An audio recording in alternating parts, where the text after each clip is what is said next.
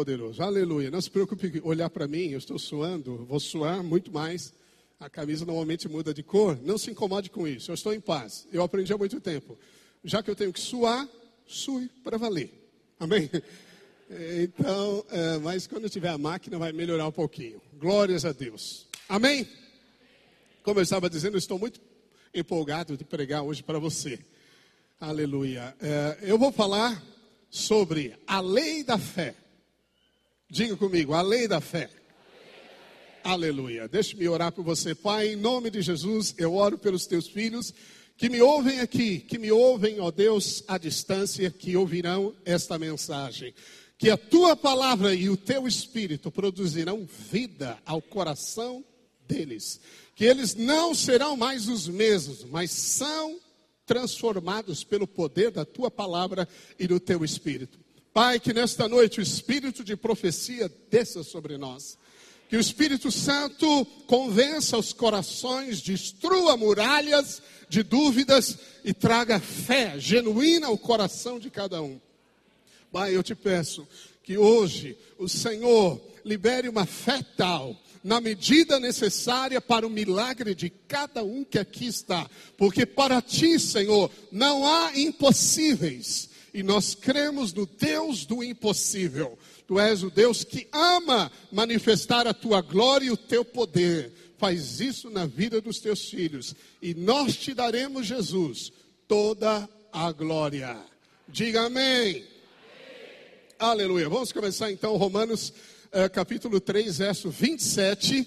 Diga comigo, a lei da fé. Lei da fé. Aleluia. Paulo diz em Romanos 3, 27, onde, pois, a jactância foi de todo excluída. Por que lei? Das obras? Não. Pelo contrário, pela lei da fé. Grife comigo e repita: lei da fé lei da fé. O que é uma lei? Uma lei é algo que sempre ocorre quando as condições estão alinhadas. Eu vou falar aqui de uma lei para você, uma das leis da termoquímica é a combustão. Gerar uma combustão, gerar o fogo. Uh, você sabe que para você ter fogo, você tem que ter o que se chama de triângulo do fogo. Você precisa ter o comburente, que é o oxigênio a 13%, você precisa ter um combustível, sólido, líquido ou gasoso, seja o que for, e você precisa ter uma energia de calor. Uma energia de calor. Se você alinhar essas três coisas, você gera uma combustão, ou seja, produz fogo. Amém? É assim que seu carro funciona. Ele é impulsionado por combustão. Quando três condições se alinham. Se você remover uma dessas condições, o fogo se apaga tirar o oxigênio, tirar o combustível, tirar uh, o que é fonte de calor. Por isso que nós refrigeramos, depende do, do extintor de água, você refrigera, depende do material, você abafa o oxigênio, ele extingue. Ok? Isso é uma lei. Paulo diz que a fé é uma lei. Significa que a fé não é algo que você joga os dados para ver se dá sorte de você ter fé.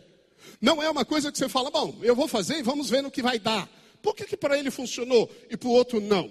A fé é uma lei, significa que ela tem princípios. Se você alinhar os princípios e as condições da fé, ela funciona. A Bíblia funciona, a palavra de Deus funciona. Amém? Isso é uma lei, porque Deus é um Deus de princípios. Princípios são uh, caminhos que Deus estabeleceu. Se você entrar por eles, você receberá, seja quem for. Por isso que em Marcos 11, 23, Jesus disse: Se alguém, diga alguém, porque em verdade vos afirmo que se alguém disser a este monte, alguém disser a este monte, erga-te e lança-te no mar, e não duvidar no seu coração. Veja, alguém disser, erga-te, lança-te no mar, e não duvidar aonde? no coração, ele não falou na cabeça, porque a fé funciona mesmo que você tenha dúvidas na mente. O diabo pode lançar pensamentos na sua mente de dúvida, mas se lá no coração você tiver fé, essa é a fé que remove montanhas. Lança-te no mar e não duvidar no seu coração, mas crer que se fará o que Vamos ler junto. O que fará o que diz. Diz. Assim será com ele. Amém? Aleluia. Eu gosto de ilustrar, vou repetir. Jesus aparecerá no seu quarto hoje à noite e ele vai te dar uma mensagem única para você. Ele vai dizer assim: Angelita, tudo que você disser a partir de hoje vai acontecer na sua vida. Amém? Quem quer ouvir isso de Jesus? O que, que você vai falar sobre seus negócios? Pô, isso aqui não dá certo. É isso que você vai falar? Cabeção, desculpa. ah, meu casamento não foi. Não, não dá, já perdi a paixão. É isso que você vai falar, o esperto? Ah, meu marido, pastor, eu pensei que. É isso que você vai falar, querida? Claro que não. Claro que não. O que, que você vai falar? Oh, isso aqui dá certo. Onde eu pôr as mãos vai funcionar. Não teve vendas, mas vai ter que eu não vou ter como atender os clientes. Eu vou ter que multiplicar isso aqui. Hoje eu vou sair e vou lucrar mais do que todo mundo. Se eu lucro 50, hoje eu vou lucrar 500. Porque Jesus falou para mim ontem à noite que tudo que eu falar, crendo no coração, assim será. e o mais lindo de tudo isso é que ele falou. Amém? Você crê no que está escrito? Deixa eu fazer uma pergunta para você. Se aparecer um anjo para você e falar alguma coisa contrária à palavra de Deus, por exemplo, um anjo aparece para você, luz de glória no seu quarto, você vê isso, está lá, você toca nele, e ele fala para você: Jesus não nasceu de uma virgem. Aí você vem para aqui, pastor, quero dar um testemunho. Um anjo foi lá, ele disse que era o anjo Gabriel, e ele falou que Jesus não nasceu de uma virgem. Eu vou mandar os irmãos amarrarem você e jogar você lá fora. Isso é uma heresia, porque a palavra de Deus é imutável. A Bíblia diz: Para sempre, ó Senhor, está firmada nos céus a tua palavra. O que nós precisamos é firmá-la na terra, porque ela já está firmada no céu. Amém? Então, quando você conecta terra e céu, o que está lá vem aqui. O que está escrito não pode falhar. Amém? Porque a escritura não pode falhar. Então, a escritura é mais confiável do que uma experiência mística com anjo, com a visão, ok? Se uma experiência é contrária à palavra, esqueça a experiência. Paulo fala ainda que um anjo de luz venha no seu quarto, quarto por minha conta, venha no seu quarto e diga para você: outro evangelho, além daquele que eu tenho pregado, seja maldição. Não caia nessa fria, porque o diabo pode se manifestar em anjo de luz. Mas qual a sua segurança? Filho amado, filha amada, palavra de Deus. Diga a palavra de Deus. Diga comigo, o que está escrito não pode falhar. Você crê em Jesus? Ele disse: se você crê no que você disser, tudo que você disser acontecerá. É que às vezes você quer que aconteça amanhã, mas Jesus só vai testar a sua perseverança. Amém? Isso vai acontecer. Ele vai testar a sua perseverança. Se você falar, eu não abro mão, vai acontecer, vai acontecer. Aleluia? Pode dizer aleluia? Isso é poderoso. Então, veja que a fé funciona para os Davis lá na malhada. E funciona para os Davis diante de Golias. E funciona para os Davi diante dos inimigos. E funciona para os Davis no trono. A fé funciona em qualquer lugar. Isso significa que é uma lei. Amém? Ela funciona na Terra e funciona em Marte. Ela funciona na Terra e funciona na Lua.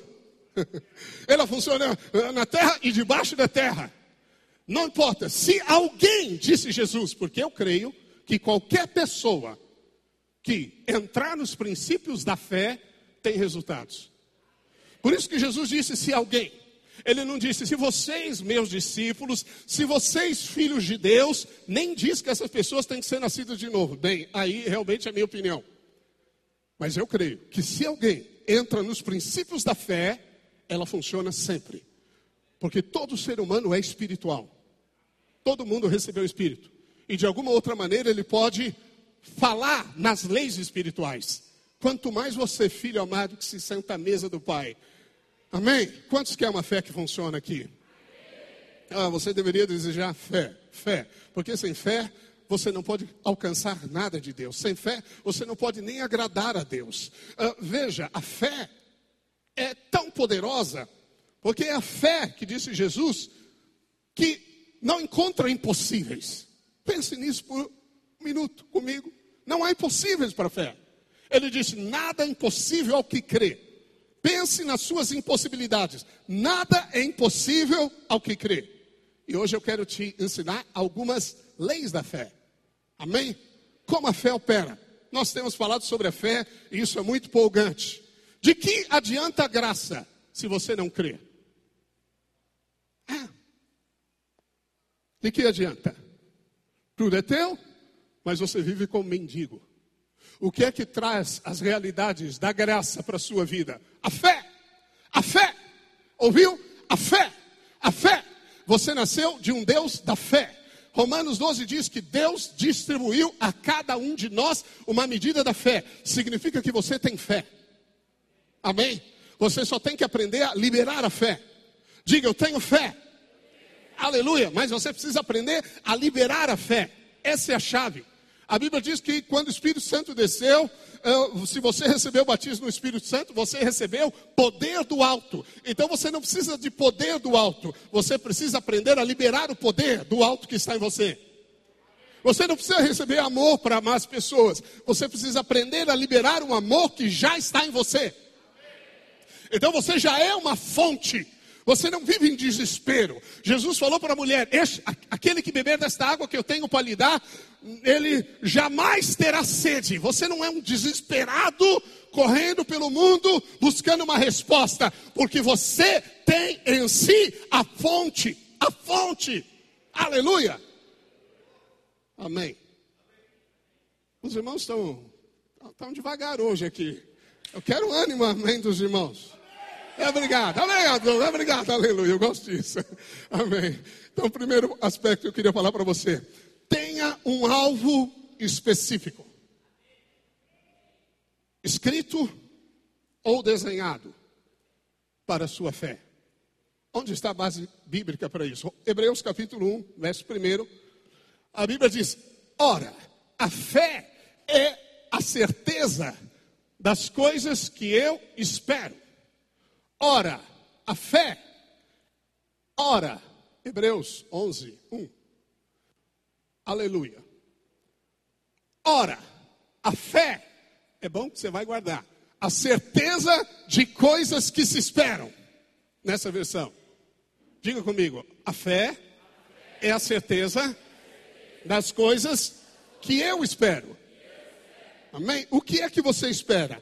O que você espera é um alvo é uma meta, é algo específico. Gostei do testemunho do Elias aqui. Eu quero mil reais a mais.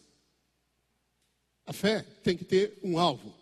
Você pode falar, ah, eu quero que Deus me abençoe financeiramente. Se ele aumentar seu salário 10 reais, está bom? É uma benção. Não, é muito pouco. Então por que você não pediu mais? Hã? Você entende isso? A fé, ela exige de nós algo específico. Por isso que a fé é a certeza do que eu espero. Quando você estabelece metas e alvos na sua vida, essa não é uma linguagem secular. Eles usam muito isso. Claro que usam, mas é bíblica, porque Deus estabeleceu o princípio. Lembre-se que a fé, ela é uma lei. Ou seja, existem é, é, critérios que a governam. E a Bíblia diz que a fé é a certeza. O que, que é certeza? É a substância significa também alicerce.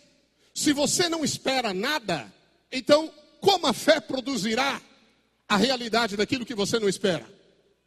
Você nunca pode perder a esperança, que é um alvo de algo. Você entende isso? Mas você também precisa entender que fé não é esperança. As coisas são distintas. Se você diz assim, eu espero que Deus me cure, isso não é fé, isso é esperança. Porque a esperança é algo que você não vê e está no futuro. Mas a fé diz assim: eu sei que eu fui curado pelas chagas de Jesus. A fé se apropria no presente e a esperança é o alvo do futuro. Se você diz assim, eu espero que meus filhos sirvam a Deus, isso não é fé, isso não funciona, isso é esperança. Mas a fé diz, respaldada na palavra, em algo para agora. Eu sei, porque está escrito: eu sirvo ao Senhor, e está escrito: eu e a minha casa serviremos ao Senhor. Os meus filhos servem ao Senhor. Aí você olha, eles estão todos lá nas drogas. Mas você está dizendo, eu creio agora que é, porque a Bíblia diz assim. Isso é fé. Então, fé não é esperança. Muitas pessoas esperam, mas não usam a fé. Entendeu isso? A fé e a esperança são distintas. As duas são importantes, mas você não pode misturar. Pastor, ora por mim, eu espero receber um milagre. Não vai receber. Quem espera é esperança. Mas se você disser, pastor, ora por mim, porque eu creio que eu vou receber agora, isso é a fé. Amém? Então, a fé fala das coisas futuras, chamando a experiência à existência. É isso que a Bíblia diz sobre Deus, que chama a existência o que não há, não existe, e vivifica os mortos. Esse é o poder da fé. Então Deus chama a esperança à realidade. Pense nisso. 2020 está entrando. Amém? Mas ainda o ano não acabou. Coisas maiores você ainda verá. Eu creio, amém? Eu creio que o ano não acabou Aleluia. E meia hora para Deus vale mais do que 30 anos no seu esforço. Seu milagre pode acontecer hoje aqui. Amém? Ah, pastor, eu tenho profetizado e falado desde janeiro. Pois bem, pode ser hoje, pode ser agora. É uma questão da fé vir ao seu coração. Mas você precisa disso. O que é esperança também no original da Bíblia, no grego principalmente? Esperança significa expectativa. Expectativa serve tanto para o mal quanto para o bem, isso é verdade. Então, no grego, expectativa, ah, pastor, eu acho que não vai dar certo. Não vai dar mesmo. Não vai dar mesmo. Ah, pastor, eu acho que eu não vou passar nesse concurso. Não vai passar mesmo. Ouviu? Pastor, você é muito negativo. Eu não, você. Fé e esperança. A esperança tem que ser em algo positivo, algo bom, porque de Deus só vem boa dádiva, diz a Bíblia. Amém? Eu não quero nada de ruim, eu só quero as coisas boas de Deus. Quantos creem que podem ser guardados, livres do mal, livres da dor e da aflição? Porque está na Bíblia. Jesus disse: Ore, livra-nos do mal, Pai. Para quem encarar o mal, peça para Deus te livrar antes dele chegar. Aleluia. Para quê? Eu quero viver bem. Aleluia. 30 anos de casado. Aleluia. Para mais 20, mais 30, mais 20, mais é difícil estabelecer o fim da vida. Amém. A minha fé não chegou nessa objetividade ainda, mas eu vou cumprir todos os meus dias em saúde. Aleluia, até o momento de partir. Eu e a minha esposa Mel. Mel para mim, para você, pastora Rosana. Amém. Aleluia. Mas presta atenção, 1 Coríntios 13, 13, Paulo diz assim: Agora, pois, permanecem a fé, a esperança e o amor. Estes três, porém, o maior destes é o amor. Eu estou dizendo para você que a fé precisa ter um alvo, e esse alvo se chama esperança. Mas olha o que Paulo diz: ele conecta as três verdades que tem que permanecer. O que, que é permanecer? Quando tudo acabar, o vendaval passou, a, o tempo passou, ainda restam em você a fé, a esperança e o amor. Amém? Então, em qualquer lugar, em qualquer tempo, diante de qualquer desafio, decepção do passado ou não, você não pode perder a fé, a esperança e o amor. Você entendeu isso? Quando Paulo fala, agora permanece, ele falou dos dons espirituais, ele falou da profecia, ele falou uh, do amor em si, ele falou da fé, e ele diz: Olha, eu vou resumir tudo para você. No fim de tudo, se você resumir, resumir, resumir, não deixe, essas são as raízes, são uh, os alicerces do que você não pode deixar faltar na sua vida: fé, esperança e amor. A Bíblia lindamente interliga essas três verdades espirituais: fé, esperança e amor. Fé, eu me aproprio hoje de algo que eu espero. A fé pela declaração e confiança no coração, como disse Jesus, traz à existência o que não existe. Traz à existência o que não existe. Deus vai gerar através da fé. E a fé é eu creio no coração e eu falo com a boca. Essencialmente, isto é a fé. Amém? É aquilo que você diz consigo mesmo. Amém? Aquilo que você fala no travesseiro aquilo que você pensa antes de dormir, a última declaração do dia, ou a primeira, ou, ou, no meio da tempestade, quando os médicos dão uma má notícia, quando você é despedido, ah, notícias ruins chegaram à sua casa, aquilo que você confessa consigo mesmo ou no seu lar, na sua intimidade, mostra o que está no seu coração. Mas se você quer a lei da fé operando, abra a boca e declare o que a Bíblia diz, independentemente do que você sente, porque fé não tem nada a ver com sentimentos. Existem pessoas que são como as ondas do mar. Ora, elas estão na montanha, aleluia, pastor, conta comigo. E ora, elas estão no vale da sombra da morte. E aí elas depois estão de novo no pico da montanha, alegres, felizes. Agora sim, o Senhor está comigo. Daqui a pouco eles estão lá no vale de novo. Você pode, pela fé, viver nos picos das montanhas, pela graça de Deus. Amém. Não significa que você vai ser livre de aflições ou você não vai enfrentar tempestades. Mas no meio da tempestade, Jesus vai dizer para você: fique tranquilo, eu estou aqui. Amém? Aleluia. Eu preguei domingo passado, se você não viu, ouça aquela palavra. Aleluia, porque é algo rico que o Espírito ainda quer transmitir para nós. Amém? Jesus está com você? Você está seguindo Jesus? Jesus te deu uma palavra? Não tem tempestade que vai paralisar você de chegar ao destino de Deus. Nada, nada, nenhuma circunstância.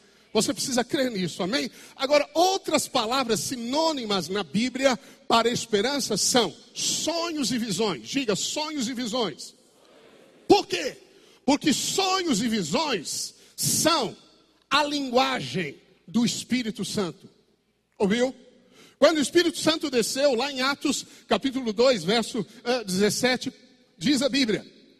Pedro explicando a palavra profética de Joel, ele diz: E acontecerá nos últimos dias, diz o Senhor, que derramarei o meu espírito sobre toda a carne. Vossos filhos e vossas filhas profetizarão.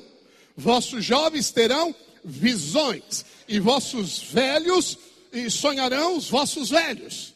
Então veja, visões, sonhos, profecias. Algumas pessoas acham que quando o Espírito Santo desceu, só foram cheios de Espírito e falaram em outras línguas. Não foi só isso. Eu quero dizer algo para você. Quando você é cheio do Espírito Santo, visões, sonhos, profecia também fluem na tua vida, ouviu? Então a Bíblia diz: permanecem, pois, a esperança, a fé e o amor. Eu falei numa ordem invertida, mas a fé, a esperança e o amor. Então Deus está dizendo: nunca você pode perder as visões de Deus, os sonhos de Deus colocados no seu coração. Amém? Você está liderando a célula. E você olha para eles e fala: Ah, isso aqui não vai dar em nada. Três pessoas sem compromisso. E eu também. Ah, isso você não fala. Esquece. Estou brincando. Ah, isso aqui não vai dar em nada. Isso aqui é muito cansativo.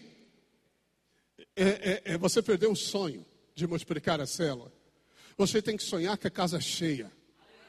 Você tem que fechar os olhos. E se tiver duas pessoas lá, você tem que enxergar ah, as pessoas do lado de fora, olhando pela janela. Você mora numa casa. Oh, aí você fala, calma, calma, calma. Ah, ninguém quer ah, ah, compartilhar na sua célula hoje, mas você visualiza pela fé. Todo mundo, por favor, líder, deixa eu falar. Pode deixar, deixa que eu compartilhe a palavra hoje. Ô líder, quando é que nós vamos multiplicar essa célula? Eu tenho mais famílias, famílias e famílias e famílias e famílias para serem salvas no reino de Deus. Você entende isso? Isso é linguagem do Espírito. Quando o Espírito Santo ele entra em ação, ele te dá sonhos e visões. Aleluia!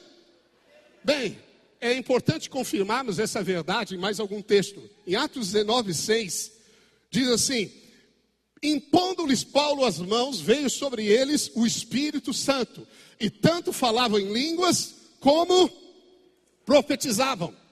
Amém? Aleluia. Então veja, você não pode perder o sonho nem a visão do Espírito. Muitas pessoas enterraram as visões do Espírito. Muitas pessoas receberam do Espírito e recebem do Espírito, porque o Espírito Santo trabalha com uma linguagem de sonhos e visões. E a fé, o que, que ela é? Ela substancializa o que eu espero. Ele, ela substancializa o quadro, a imagem que o Espírito Santo deu. Na primeira referência sobre o coração na Bíblia, lá em Gênesis 6, diz que o coração de todo mundo era mau. Na verdade, o texto diz: a imaginação do coração de todo homem era constantemente mal. A primeira menção de coração associa imaginação. Porque as imaginações, as imagens, elas são guardadas no seu coração. Ouviu isso? As imagens são guardadas no coração. E a fé é do coração. Deus quer te dar uma fé forte, uma fé que produza. Mas antes de dar-lhe isso, ele lhe dá uma imagem. Viu? Porque a imagem molda o seu coração. Quando o diabo ele quer derrotar você, ele sempre pinta um quadro. Já viu isso? Apareceu uma dor, você vai no médico e ele fala: Olha, precisa investigar melhor. Você já se vê na UTI, entubado, o câncer, as imagens mais loucas e malignas surgem na sua mente. Por quê? Porque o mundo espiritual trabalha com imagens e visões. Ouviu isso? Então você tem que ter imagens e visões que Deus tem dado para você. A Bíblia é um livro de imagens, de figura. Ela diz: Bem-aventurado o homem que teme ao Senhor. Bem-aventurado, ele é como a árvore plantada junto aos rios, nunca vai secar, vai dar o fruto na época certa, suas folhas jamais murcham. Bem-aventurado o homem, o interior da sua casa, sua esposa é como a videira que dá vinho de alegria, seus filhos ungidos são poderosos, como rebentos da oliveira que despertam em qualquer clima, em qualquer lugar. Imagens. Deus apareceu para Abraão e falou: Não temas, eu sou o teu escudo. Oh, aleluia. Se Deus é o teu escudo, que dado inflamado do maligno pode te atingir? aleluia, amém? Alguém pode dizer aleluia por isso? Amém, aleluia. Visões. Então você não pode perder a esperança. Líder, não perca o sonho de multiplicar a sua célula. Não perca o sonho de ver milhares de jovens, jovens, jovens. Não perca os sonhos, feche os seus olhos e, e oh, aleluia, amém. Nós já estamos com o espaço aqui ocupado 100% praticamente. Então nós vamos ter que saber o que fazer, porque o nosso rumo agora é mil, amém. Nós vamos a mil, só em Porto Alegre agora, mil. Nós vamos a mil em nome de Jesus.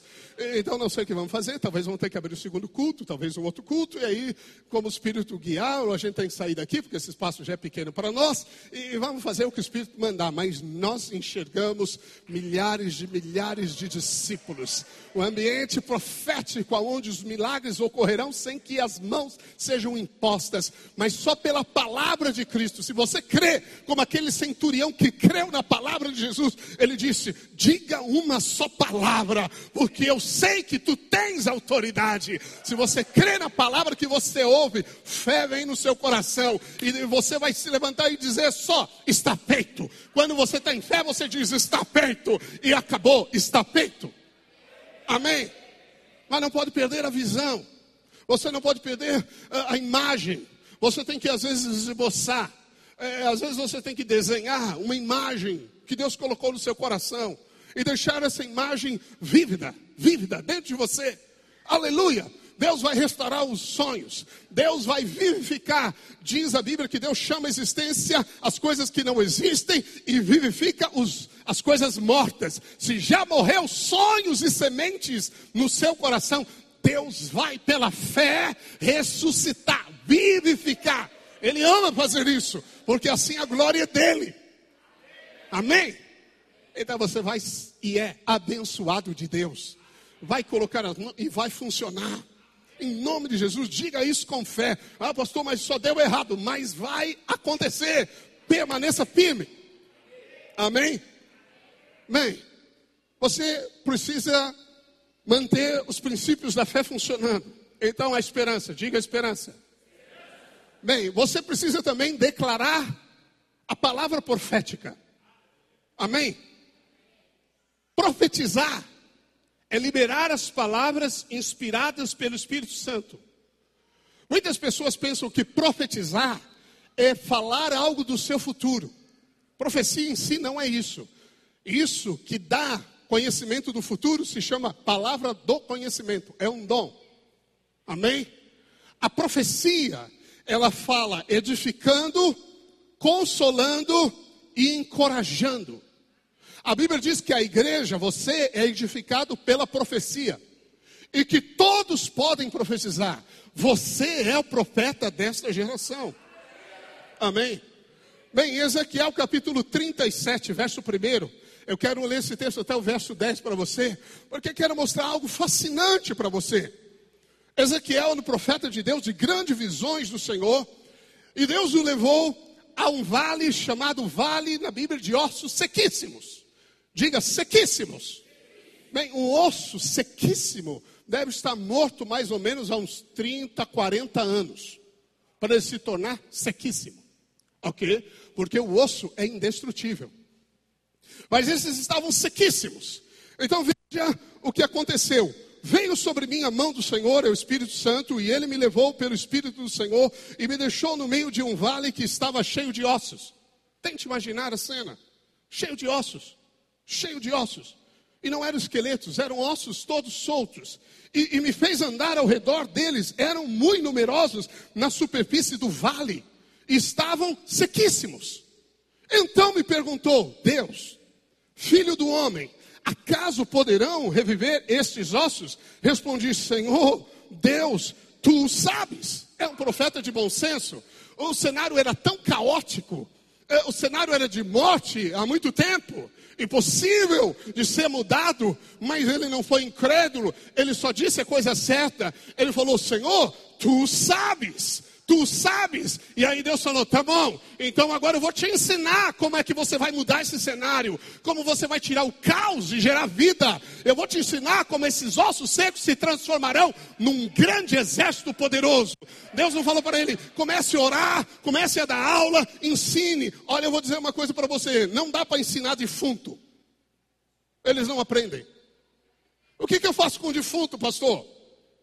Deus disse: disse-me ele profetiza, profetiza, profetiza esses ossos secos e diz-lhes: ossos secos, ouvi a palavra do Senhor. A sua célula está um vale de ossos secos? Nem mosquito aguenta ficar lá? Seu casamento é um osso seco já? Hã? Sua vida em alguma área está como osso seco, eu vou te dar a chave que Deus deu ao profeta. É uma chave da fé. Começa a profetizar o que está escrito.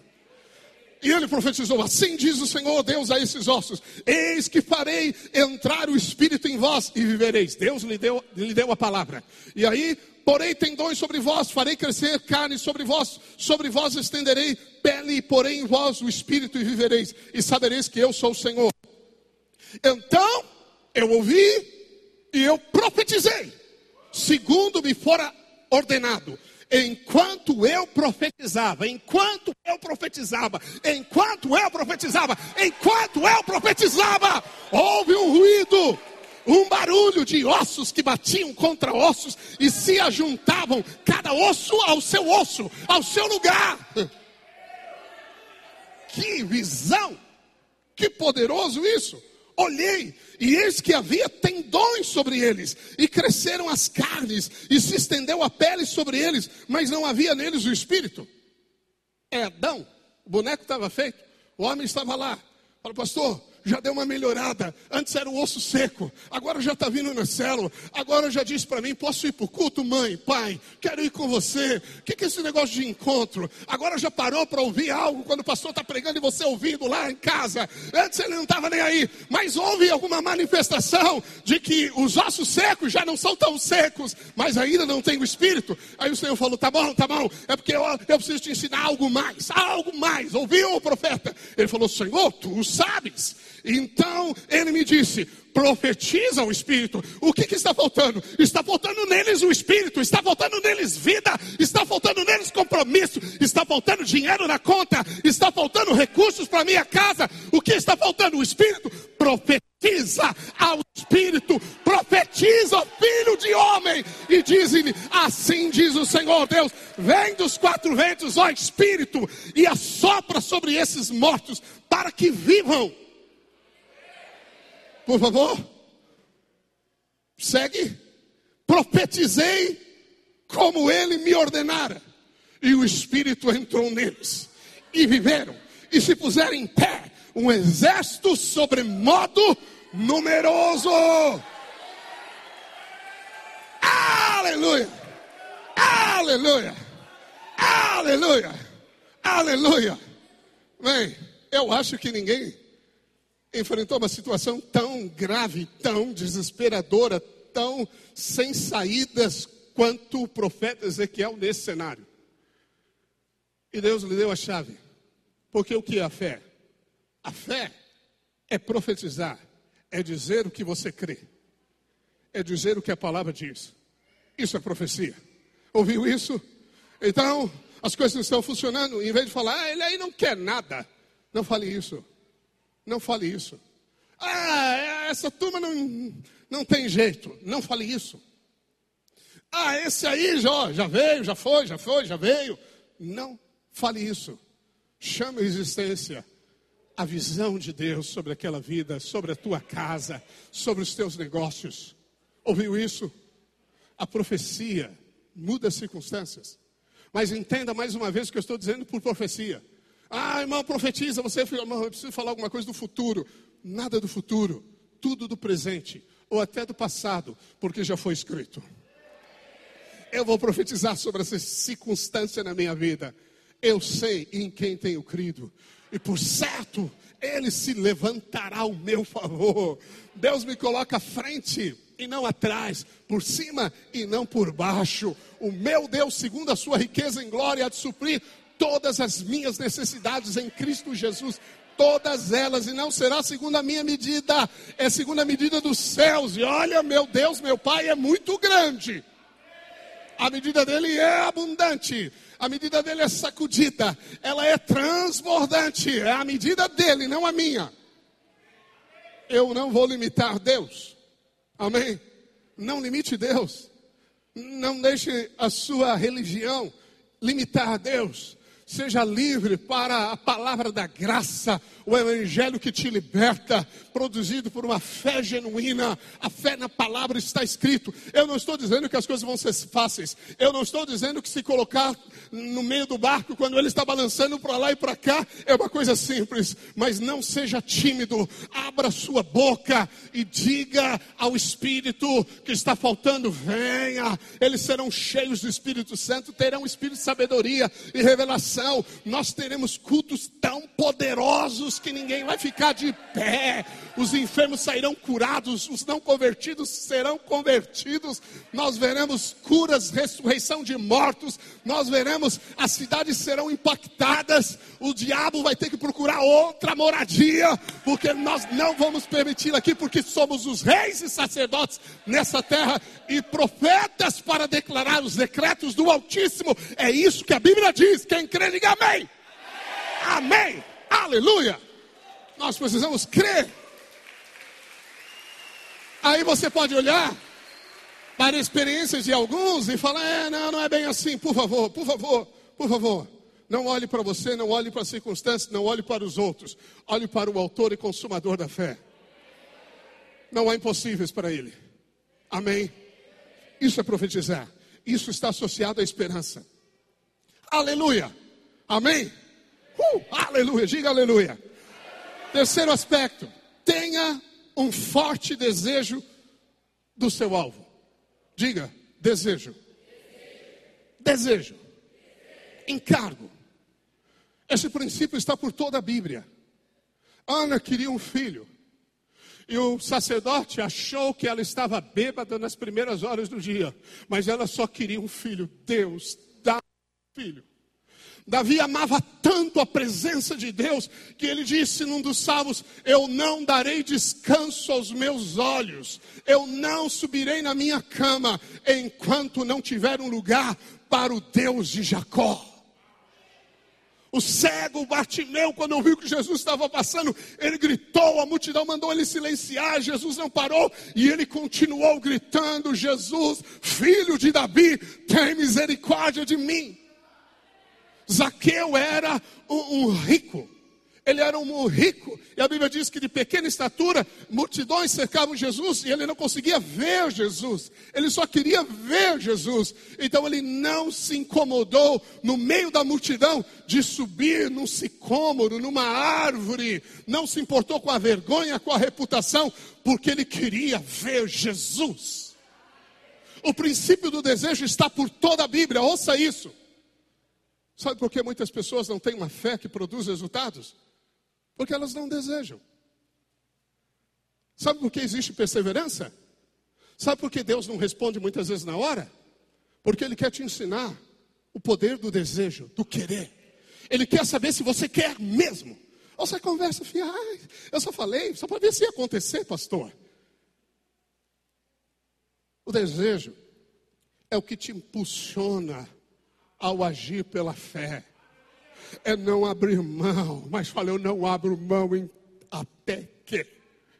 Oh, o Senhor diz por meio do profeta: até que Jerusalém seja posta por objeto de louvor na terra. Diga comigo, até que. Até que. Aleluia. Deus precisa de homens ungidos e mulheres ungidas que se levantam e falam: até que que cravam os pés na rocha da fé em Cristo Jesus e falam: Eu não me movo daqui até que. Mas parece que existem as geleias. Ah, não, hoje não dá, está meio frio, eu não vou, está meio quente, não dá. Ah, não deu certo, eu vou procurar outra alternativa. Nós estamos vivendo uma geração superficial. Uma geração virtual, superficial, centrada no homem, sem muito esforço. Não, não, não. Você é um gibor. Gibor é a palavra hebraica para guerreiro. Você é um guerreiro, você é uma guerreira. Oh, você está aqui para transformar o mundo. É um fato. Você está aqui. A última resposta de Deus é você, a igreja. A última resposta da Escritura não é o novo templo de Salomão, não é nada disso. É a igreja. E contra a igreja as portas do inferno não prevalecem. Você é igreja. Mas não pode ser como a onda do mar, coração dobre, como diz Tiago. Fala uma coisa, depois outra. Não cumpre o que diz, porque não sei o quê. E mudou. E, para com isso, isso é um roubo do diabo. A pena não pode operar quando não há desejo profundo. Eu quero, eu quero a minha cura. É como Jesus falou sobre a oração, aquela viúva que tinha um juiz iníquo. Ele não atendia ninguém numa cidade, ele era o dono da cidade. Mas tinha uma viúva que chegava todo dia. Eu quero falar com você, eu quero atender ela. E a secretária mandava ela embora. Dia após dia, ela voltava, ela voltava, ela voltava, ela voltava. Ele falou: Oh, eu tenho que atender. Esse cara é um iníquo. Imagina teu pai que te ama. Deus não é esse homem. Mas Jesus está dizendo: se você não abrir mão vai acontecer. Tem pessoas que desistem logo das coisas. Por isso que o seu alvo, escreve o seu alvo. Tem um caderno de oração, eu coloquei isso no livro de consolidação para você ensinar logo novo. Coloca aí o que você quer ver Deus fazer. Põe a data que você pediu e continue profetizando sobre isso. Ensine-o a profetizar. Ele vai profetizar e ele vai marcar lá a data da resposta, porque Deus, aleluia, vai agir ao teu favor. Amém. O que Deus está querendo te ensinar? Fé. Como a fé opera. Amém? Aleluia. A pastor não aconteceu ainda. Joga essa dúvida fora. E no tempo de Deus, no tempo certo, vai acontecer. Mas da minha boca, eu não liberarei incredulidade. Eu declaro a fé, a fé que produz resultado. Amém? Por que assim? Por causa da sua vontade. Deus não invade a sua vontade. Amém? Deus respeita a sua vontade. A Bíblia diz: aproxime-se de mim e eu me aproximarei de você. Algumas pessoas dizem: ah, por que Deus não faz nada? Porque só faltou às vezes uma atitude de fé. Fala, Senhor, eis-me aqui, eu vim aqui receber. Estou aqui para receber. Meu casamento está ruim, estou pensando em separar, mas eu estou aqui para receber. Esse que vem, esse faminto vai receber. Porque Deus não despede vazios famintos, só os ricos, os cheios. Provérbio 27, 7 diz: A alma farta pisa o favo de mel, mas a alma faminta, todo amargo é doce. Oh, quem é a alma faminta aqui? Eu, eu, eu, eu, eu quero receber, eu quero receber, estou aqui para receber. Eu não desprezo uma reunião, porque o meu desejo é conhecer a Deus, é receber fé no coração, é sair daqui para encarar mais uma semana, é sair daqui para proclamar as virtudes de Cristo, é para ter uma visão nova, renovada, uma unção fresca sobre a minha vida. É por isso que eu quero, eu quero beber. Quem tem sede, venha a mim e beba, disse Jesus. Eu sou o pão da vida, venha e coma. O verdadeiro pão é Jesus. Eu estou aqui para ouvir, para receber de Jesus. Eu não sou como aqueles de Israel que diziam: ah, é, nós estamos cansados desse pão. Nós não nos cansamos de Cristo. Nós queremos mais Cristo. Nós nunca chegaremos, mas estamos caminhando no rumo do pleno conhecimento de Cristo Jesus, a rocha inabalável. É por isso que você vem aqui. Espero que é para isso. Não é para passar calor comigo aqui, não. Não, você veio aqui para receber vida, vida no seu espírito. E quando a palavra é liberada, vida. Deus aqui está transformando caos em realidade. Mas você precisa ter o coração para receber a divina semente de Deus. Amém. Quem tem esse coração, diga amém. amém. Aleluia, aleluia. Vamos seguir a fé. Outro princípio da fé é uma lei atua pelo amor. Paulo fala isso em Gálatas 5, 6. Porque em Cristo Jesus, nem a circuncisão, nem a incircuncisão tem valor algum, mas a fé que atua pelo amor. Diga comigo, a fé que atua pelo amor. Quando Jesus disse em Marcos 11 para você crer no que diz e as montanhas sairão, ele também diz: se você tiver alguma coisa contra alguém, perdoa. Porque ele coloca no cenário da fé o coração que perdoa. Porque a fé atua pelo amor. O amor é o chão da fé. Permanecem a fé, a esperança e o amor. Os três. Amém? O amor é o chão da fé. Você precisa então ter certeza, conhecimento e fé que é amado. Sem amor completo, se houver dúvida de amor de Deus por você na sua vida, a sua fé é ineficaz. A fé atua pelo amor. 1 João 4,16 diz: E nós conhecemos e cremos no amor que Deus tem por nós. Nós conhecemos e cremos. Diga, eu sei e eu creio que Deus me ama.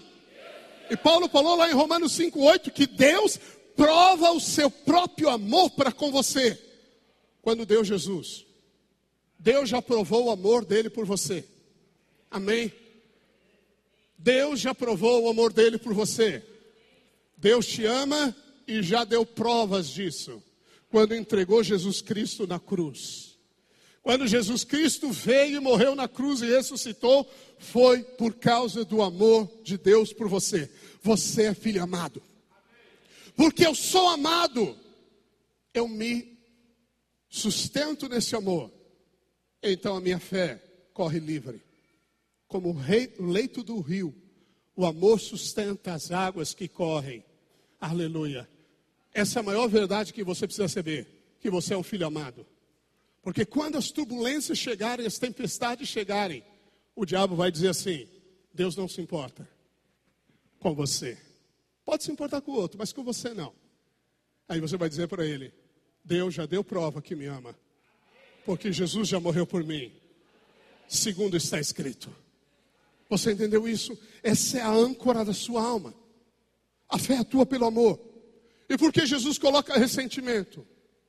Porque se você deixar o seu coração ser maculado com falta de perdão, ressentimento, a sua fé fica bloqueada. Porque a fé atua pelo amor. Ouviu isso? Então você tem que deixar o coração puro. Você tem que perdoar. Ora, você perdoa como? Porque sente que deve perdoar? Não, porque você crê. Eu creio. Assim como ele me perdoou, eu perdoo. A fé é tão importante, não é? Porque a Bíblia diz que você tem que conhecer e crer que Deus te ama. Veja, sem fé, você não crê no amor. Como você acha que você é sustentado no amor? Como? Como? Como? É, eu sinto o amor. Não, não é uma questão de sentir. Não é uma questão de sentir. É uma questão de você crer. Eu sei, ele morreu por mim. E eu creio. E o que é crer? Eu declaro: eu sou filho amado. Amém? É o que você diz que faz a diferença. A fé essencialmente é o que eu falo, crendo no coração. Por isso, jamais fale negativamente. Jamais. Jamais. Em nome de Jesus, acorda. Desperta, tu que dormes. Mude o seu casamento, mude a sua circunstância. Semeie o que você espera colher. Diga o que você deseja colher. Esse é o poder da fé. Amém?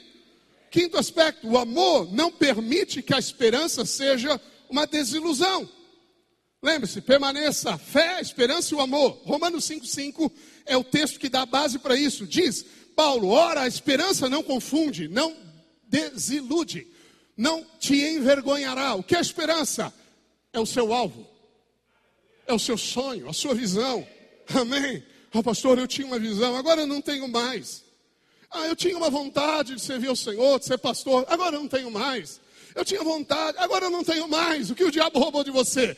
Sim, roubou sonhos, roubou visão, mas roubou sim a sua fé, porque o grande combate não é ficar expulsando o diabo, o grande combate é o combate da fé, é declarar no meio da tempestade a palavra de Deus.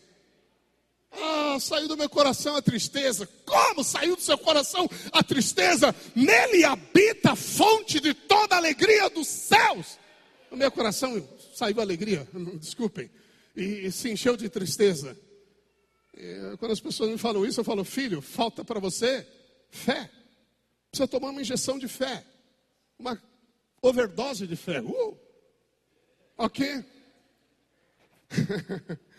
Agora está surgindo uma nova droga aí para os jovens, né? Maligna, cristalzinho.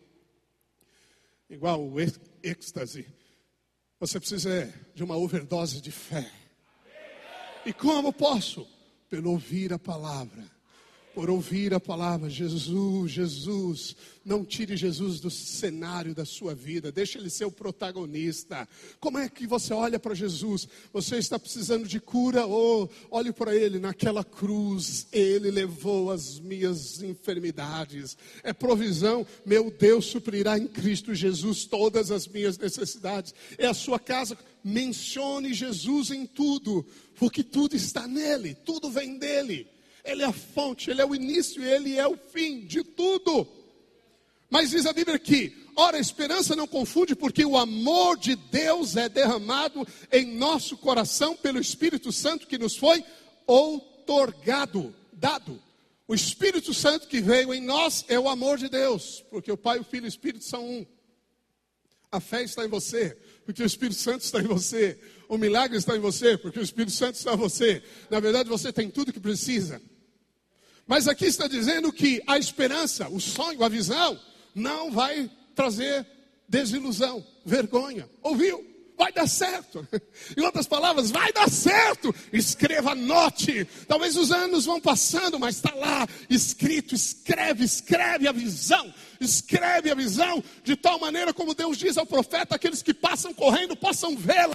Este é um sonho da existência de um chamado divino na sua vida. Foi isso que Deus fez com Abraão. Ele falou: Olha para as estrelas, Abraão, olha, assim será a sua descendência. E naquele estrel da, céu da noite estrelado, ele olhava, não tinha ninguém, nenhum filho. Ele estava meio preocupado, mas ele se alimentava com as visões do céu céu, as visões do céu.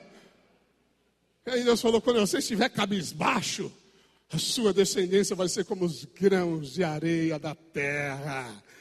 Ou oh, para baixo ou para cima, Deus vai levantar a sua fé. Deus vai levantar a sua fé. Amém? Deus vai levantar a sua fé.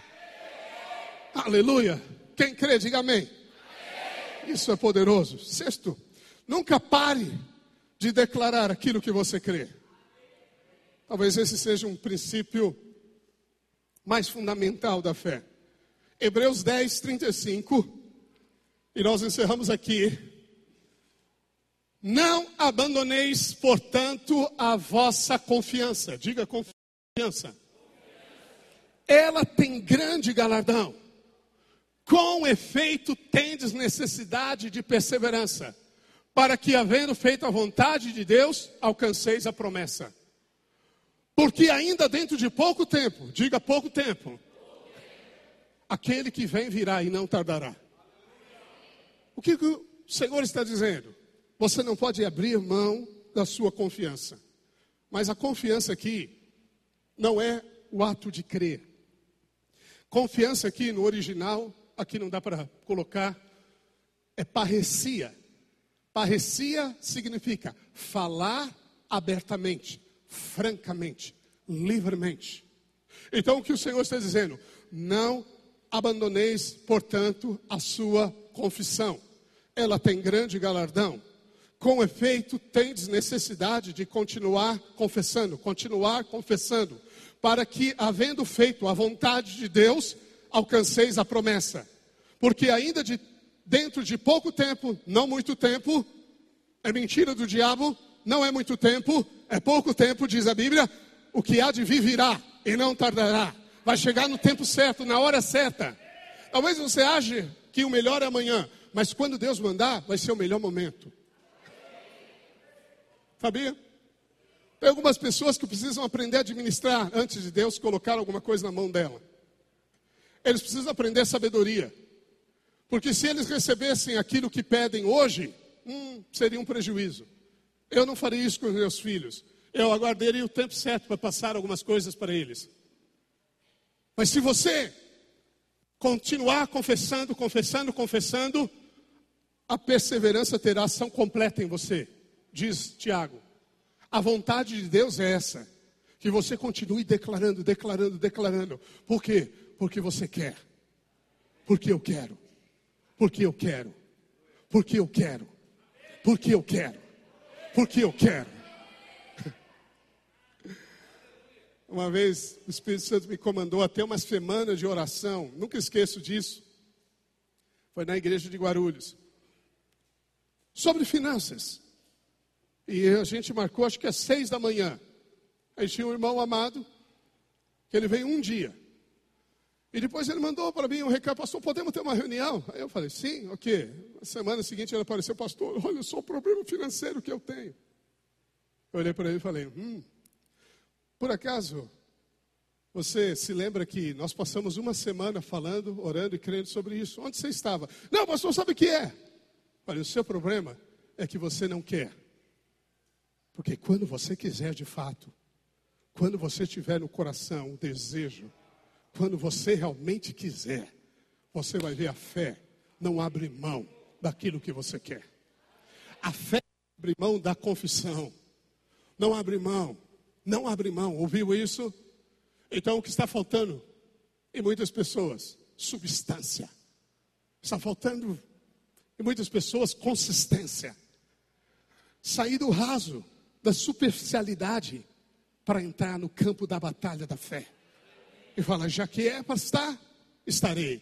Já que é para se posicionar, posicionar-me-ei. Seja o que for, eu estou aqui no Senhor. Amém. Aleluia. Às vezes nós enviamos algumas pessoas e eles logo tremem, ali a colar, ah, mas as coisas não estão dando certo aqui, porque aqui, sabe, mora o Lúcifer, o primo do Lúcifer. Acho que não é ele não, mas é o primo. Ah, é, pois bem, aí eu digo: quem é que está em você mesmo? Quem é que está aí? Esqueceram quem é Jesus.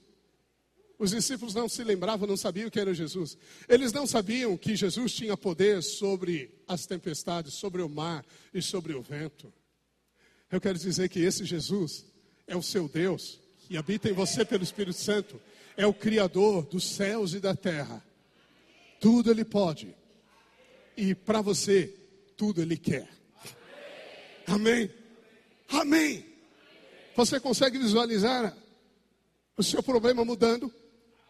Consegue ter esse exercício Procure escrever ou desenhar. Tire uma fotografia, guarde no Google, ponha numa página. Talvez ninguém entenda, mas quando os seus olhos olharem aquilo, vai despertar no seu coração a fé. Você vai começar a contar as estrelas. E vai ver em cada uma delas o rosto de um filho. Abraão viu um filho. Um filho. Mas Israel e a igreja são os filhos espirituais e naturais de Abraão. Uma multidão inumerável. Aleluia. Porque o que Deus falou acontecerá. Passa o céu a terra, mas as minhas palavras não passarão, diz o Senhor. Aleluia. Ele diz: Eu não abrirei mão da minha aliança e não mudarei o que os meus lábios proferiram. O que ele falou acontecerá. Uh, aleluia! Aleluia! Amém? Vamos ficar de pé em nome de Jesus? Oh, glórias! Aleluia! Aleluia! Aleluia! Eu quero fazer um exercício de fé com você. Aleluia! Presta atenção, presta atenção. O culto não acabou. Agora é a parte da manifestação dos milagres. Amém? Amém?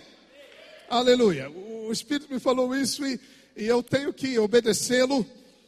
Eu estou tentando ajustar o tempo para isso. Ele me disse que ele quer os 30 minutos finais para produzir milagres. Amém? O culto não acabou. Você ouviu a palavra, você recebeu a palavra? Pois bem, agora eu quero te ensinar a aplicar a palavra. Dentro de você há uma imagem. O problema, o cenário que te atormenta, que rouba de você a esperança, que traz às vezes medo, dor, desilusão. Você diz, ah, eu acreditei, eu acreditei, pastor, mas eu cria de todo o coração. Por que, que aconteceu o contrário? Acredite, a fé não armazena dúvida em nenhuma circunstância. Ah, pastor, mas eu não entendo. É verdade, às vezes não entendemos, mas confiamos sempre. Mas você não pode tolerar as imagens negativas no seu coração. Antes de começar a mudar as circunstâncias de Abraão, Deus começou a mudar-lhe a imagem do coração. É assim que Deus faz. Porque a imagem é a linguagem do Espírito Santo. Amém? Então, se tem alguém aborrecido com você, comece a olhar e ver essa pessoa sorrindo para você. Amém? Comece a olhar o seu casamento. Oh, você está pensando em se separar. Está pensando em procurar felicidade com outra pessoa. Isso é tudo conversa do diabo. Não caia nisso. Deus uniu você. Ninguém separe você. É o que a Bíblia diz. Mas você olha para o seu cônjuge, você só vê defeitos. Só vê as coisas erradas, só vê as coisas ruins. Eu quero que você mude a imagem. Comece a ver nele aquilo que você deseja.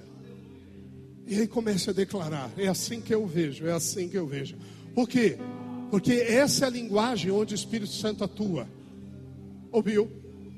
Essa é a linguagem do Espírito. A linguagem do Espírito é uma imagem, sonhos e visões. E juntamente com elas vem a profecia. Você começa a profetizar. É isso. Eu chamo a existência essa imagem. É assim que é, é assim que é, é assim que é. Ah, pastor, não aconteceu ainda. Você me liga daqui sete dias. Eu falo, não abra mão, não abandone a sua confissão, porque dentro de pouco tempo virá, virá, vai acontecer, vai acontecer. Nós seremos igreja de milhares, o menor, a menor igreja local virá a ser mil, mil, o menor virá a ser mil muitos pastores se levantarão no nosso meio. Nós vamos tomar o Rio Grande do Sul e o Uruguai. Eu estive lá no Uruguai, estive lá com os irmãos, pregando e tentando falar algumas coisas em espanhol. Aleluia! E, é, vamos entrar lá também, vamos fazer uma conferência no ano que vem, não só aqui, lá também, em nome de Jesus. E você vai poder ir para usar os dons de Deus lá e vai ser uma bênção. Isso vai ser poderoso. Mas não abandone a sua confissão. Amém? Você entende isso? Feche os seus olhos, feche os seus olhos. Aleluia. Os sonhos que foram embora que se perder